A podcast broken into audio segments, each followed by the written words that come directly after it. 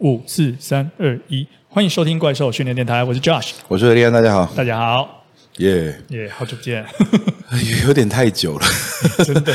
这中间哈，其实是经过了不少事情。不过听众现在大概不知道我们是多久之后又录了这一集，直接来破个题哈，就是那个上上礼拜两个礼拜前，嗯我们一起参加了很棒的比赛，就是台湾大力士比赛。对，没错，没错。大家就知道我们现在录音是有多新了，还是我们上的时候又是两个月之后的事情？不会，应该是在脸书和 IG 都还在拼命贴大力士比赛照片的时候，我们录下了这一集。你在说我吗？哎，对对对，我觉得第一个是哈，感谢秋哥哈，还有所有参与的那个团队哦，嗯，那真的是办得很厉害，那水准真的办得很高哈。第一个就是场地像演唱会的场地一样，没错。然后那个摄影机啦，还有那个选手的那种动线啊、流程啊，还有器材啊、设备，就其实全部都弄得很棒，所以我觉得那个水准真的相当高。其实我我之前在我自己的班上，我跟同学讲说，就是我其实蛮期待看到台湾哈这种民间赛事哈把它做起来，因为。过去在运动赛事里面啊，大家其实都蛮依赖政府。台湾有一种传统，一种奇怪的说法，就是我们政府不重视体育，好像说呢，这体育这种东西，我要等中政府重视我才要来参与这种感觉。可是实际上，体育本来就是民间的东西。那所以呢，其实如果说民间这样做起来的话，那其实呢，第一个是灵活很多啊，第二个是可以不需要跟着一些政策，什么亚奥运项目才能补助啊，非亚奥运项目又怎么样？这样子啊，就不用管这些规则了。你喜欢什么就做什么。其实运动本来就应该来自于民间的热爱和渴望。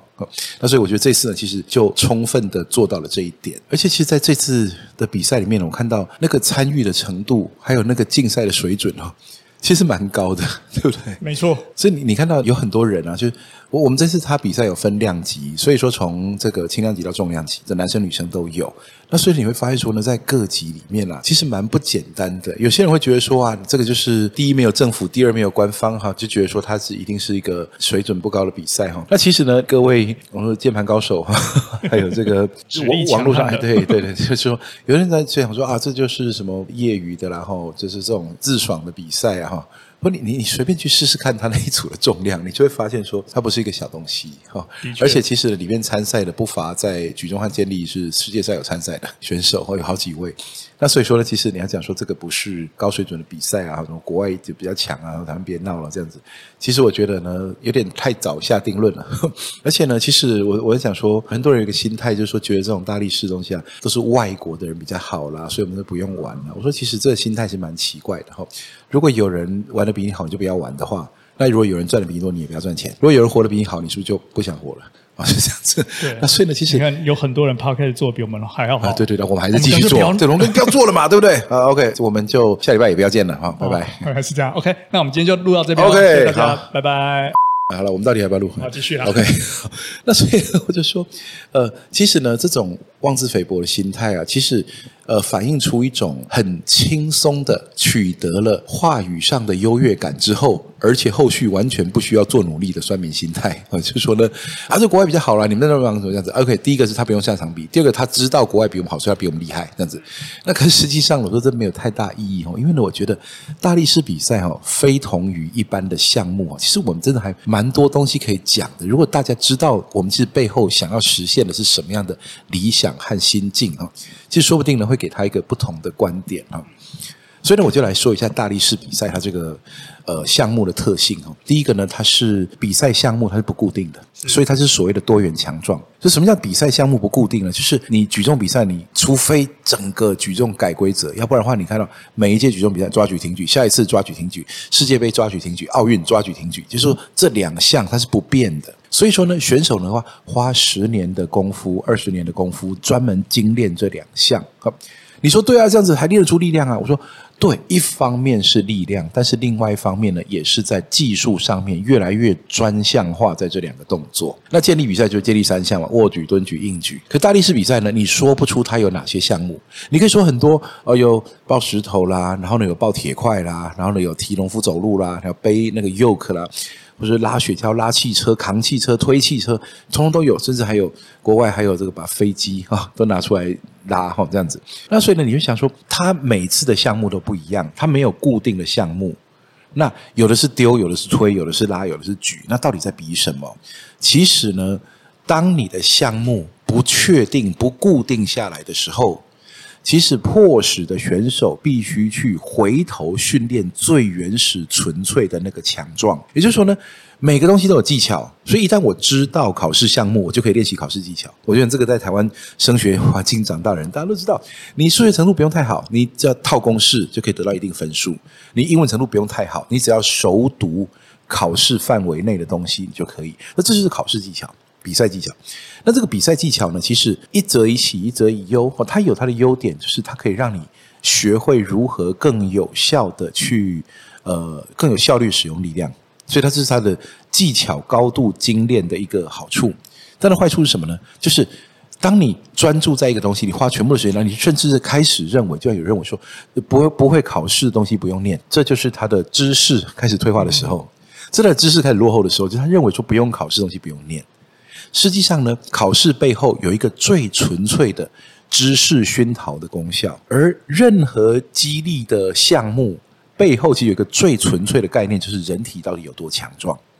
所以，当我们的考试科目、呃考试项目开始变灵活，当然大家最讨厌考，老师说考题很活，考题很活就很难的意思。好，但是呢，就开始考出所谓的考题活，其实应该就是说，它可以用不同方式，还测验出学生真正的程度。嗯，OK，假设一个东西，我们确定题目的话，其实大家考的是工作记忆而已。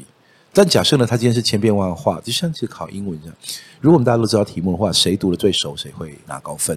可是今天，如果说今天的考试方法是前面有一位母语是英语的外国人，请你试着跟他沟通，这时候考的就真的是程度了。因为呢，它太多不可预测了。那所以你熟读哪本书都没用，你的现场有办法理解他讲什么，同时表达你自己，这才是真正的英文程度。我说激励也是一样，当你试着把你的卧推越来越提高，你用了各种技巧，包含说这个呃挺胸夹背、拱腰、缩短距离、想办法握宽、想办法制造肩关节的一些角度技巧，这一些东西呢都是很棒的，告诉你说在这个情境下。重量在你的正上方，而你是躺卧着，什么样情况下你可以推起最大重量？这当然非常棒，绝对没有错。但是当你以为力量只有这样的时候，你要想哦，你在脚力场上面推可能是千变万化的，然后呢，你可能不是你喜欢的角度。可能呢，你的这个你在推的时候，对方也推你啊。那同时呢，你你没有办法去调整出这个拱腰的姿势啊。然后你也可能没办法让肩膀呢走在你想要的活动轨道里面。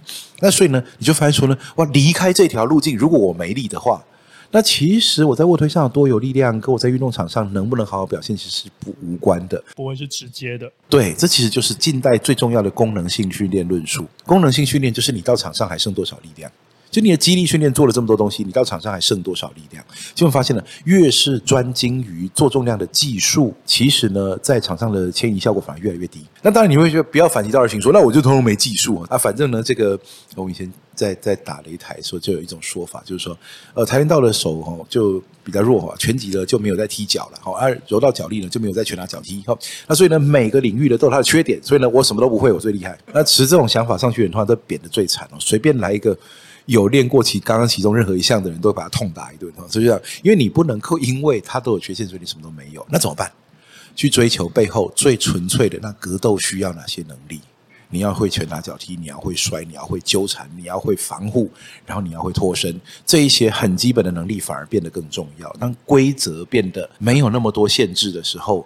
基本的能力就更重要了，所以说大力士比赛就是多元强壮。当它不局限在极少数大家已知的特定的，而且知道特殊技巧的这种做重量的方式的时候，你就会发现我没有办法用任何取巧的方式来赢比赛。那怎么办呢？我要全面性的强壮。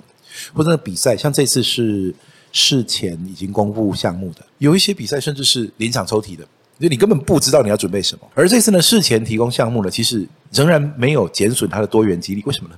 因为几个项目差异实在太大了。对，所以你不能够我我专练一种能力，然后去硬干这四四个项目。呃，在某个程度上，也不是那么容易就随便找到这一些、呃、东西的技巧。对，而且它不一定是有一个容易找到场地，或者是容易找到设备。即便都有的话，你都要一些时间再去琢磨它的技巧。对对，这个比起来也。非常的刺激，对，没错。其实呢，像这个呃，第一个项目是拉那个重雪橇，对。其实呢，大家很快就悟出来了，这其实用的力量是硬举和划船和这个仰卧起坐。当然，仰卧起坐不是我们讲的那种呃，我们很讨厌的屈背次数高反复那种啊。那仰卧起坐在这动作里面是一个你拉完硬举之后的复位哈。那躺着拉硬举啊，这其实非常厉害的。大家随即啊，不管有没有经过训练，随即发现，其实你要拉的最快是用这个方法。嗯，而且它还考验了握力，这也是一般会使用那个助握带来进行训练是不一样的。没错，如果说你的训练里面呢都是呃戴着漂亮的重训手套去推着永远不会脱手而出的机器的话，哦，那其实呢你不会注意到这件事情，握力是如此的重要。那再来像负重行走，好像抱沙包哦，背雪橇，这种呢就是它是重耐力呼吸法。那个比赛场上，你真的直接看到了什么叫做还有一口气，只有一口气还在，我就继续拼下去。那一口气还真的是就是那口气。你说呼吸法没有断，那个行走就可以继续。那呼吸法一乱掉，只好把重量放下来。所以很像我说这里面的人生意境哦，这讲不完。我就说呢，周先生说我还有一口气在哦。我就绝对不会放弃。那其实它这个是完全具体的展现，就呼吸法没有乱的人可以走到最后。所以呢，多元强壮让这个项目变得不可预测，大家必须去回归哦，最重要的原始的激励到底是长什么样子哦。然后其实呢，我们就发现说，诶，第一个。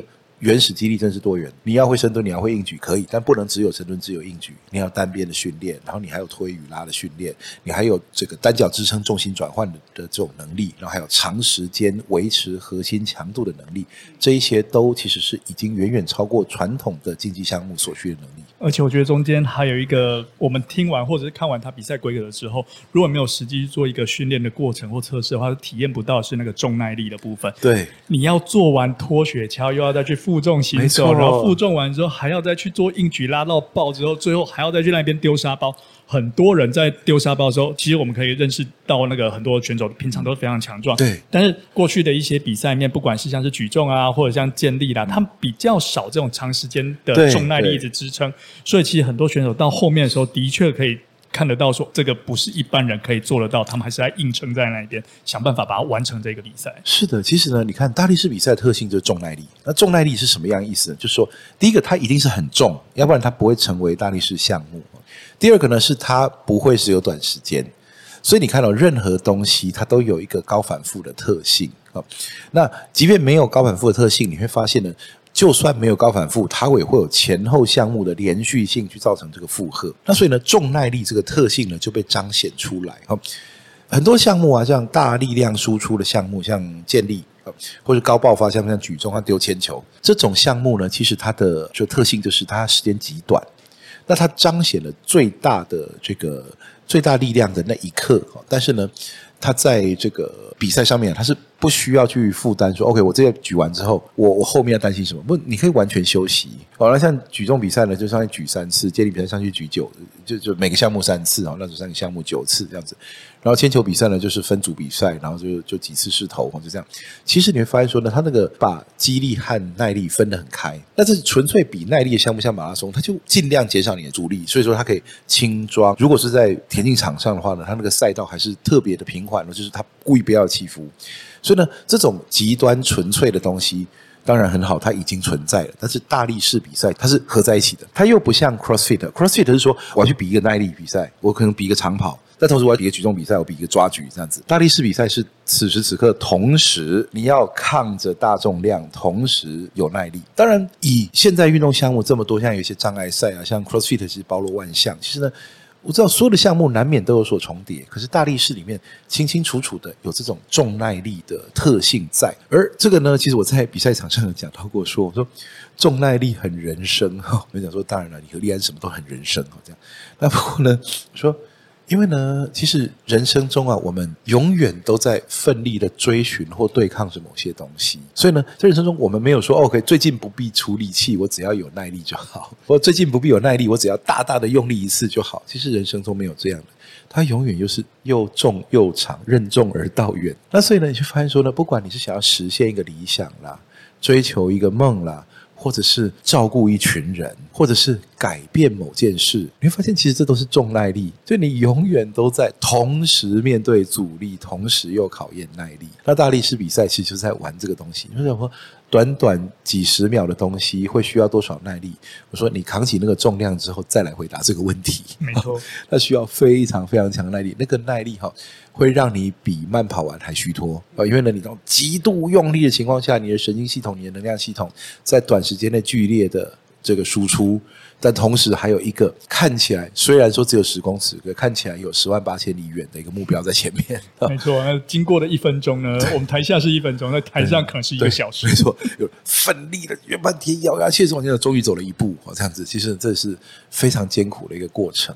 所以呢，其实多元强壮和重耐力，光是这两个东西，其实已经让他从众多运动项目里面脱颖而出了。你真的找不到类似的东西，而我觉得这是一个非非常非常棒的概念。那当然呢，其实对于这个比赛，我们其实更大的一个感触是，我觉得前几年我们一直在讲说哈，我们的理想不是在制造更多的呃夺金运动员。其实呢，夺金运动员是一个好事，我们希望金字塔堆高，上面高手自然浮现。但是呢，其实推动健身哦，其实真正的目标是强壮民族。那我想了这个东西呢，我们应该留在下一集。再继续。好，那我们就下一集继续来讨论一下这个大力士比赛，它还有什么样更有趣的含义在背后，值得我们去细细的品味。这样子，那我们就下一集见。好，我们今天就先到这边，Okay, 拜拜。拜拜。